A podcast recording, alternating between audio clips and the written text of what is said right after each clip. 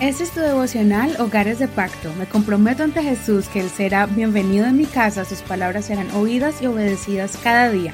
Mi hogar le pertenece a Él. Mayo 28. Incorrupción e inmortalidad.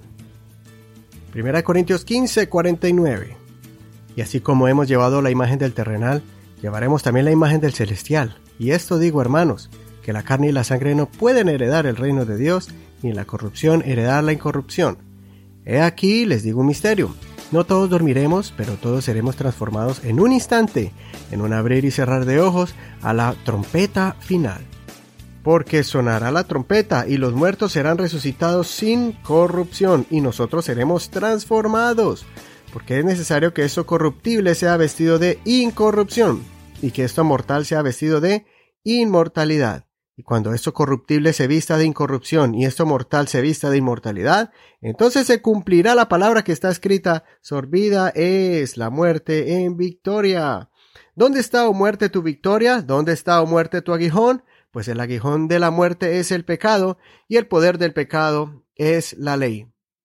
Pero gracias a Dios, quien nos da la victoria por medio de nuestro Señor Jesucristo. Así que hermanos míos amados, estén firmes y constantes abundando siempre en la obra del Señor, sabiendo que su arduo trabajo en el Señor no es en vano. Una de las creencias que nos diferencian de las varias religiones del mundo es la promesa de la resurrección. Muchos creen en la reencarnación como un ciclo de la vida que se repite por siempre. En cambio, nosotros tenemos una promesa maravillosa y es que esta naturaleza mortal que se enferma y que se denigra por causa del pecado va a ser transformada.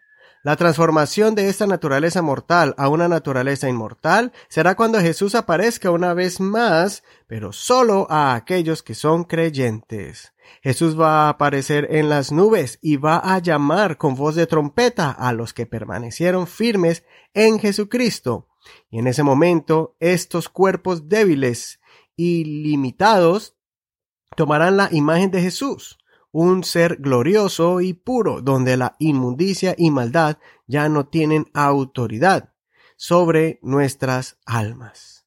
En ese momento vamos a recibir el don de la vida eterna.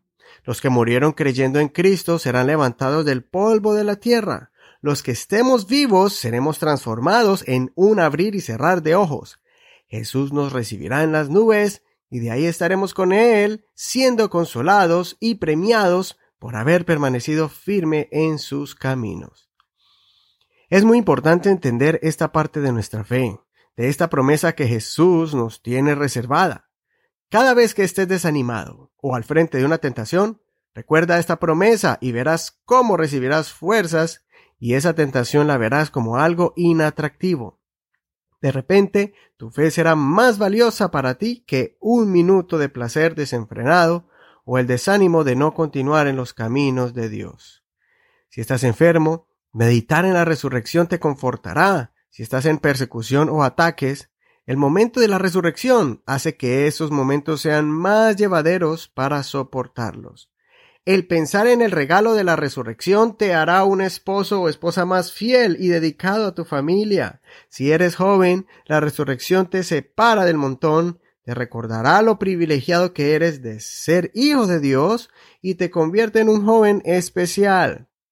Sentirte diferente no será una vergüenza, sino una realidad para sentirse orgulloso y bendecido. Espero recuerde las palabras del apóstol al terminar este tema en este capítulo. Estén firmes y constantes, abundando siempre en la obra del Señor, sabiendo que su arduo trabajo en el Señor no es en vano. Miremos y ocupemos nuestra mente con las cosas eternas y las terrenales no serán más un obstáculo.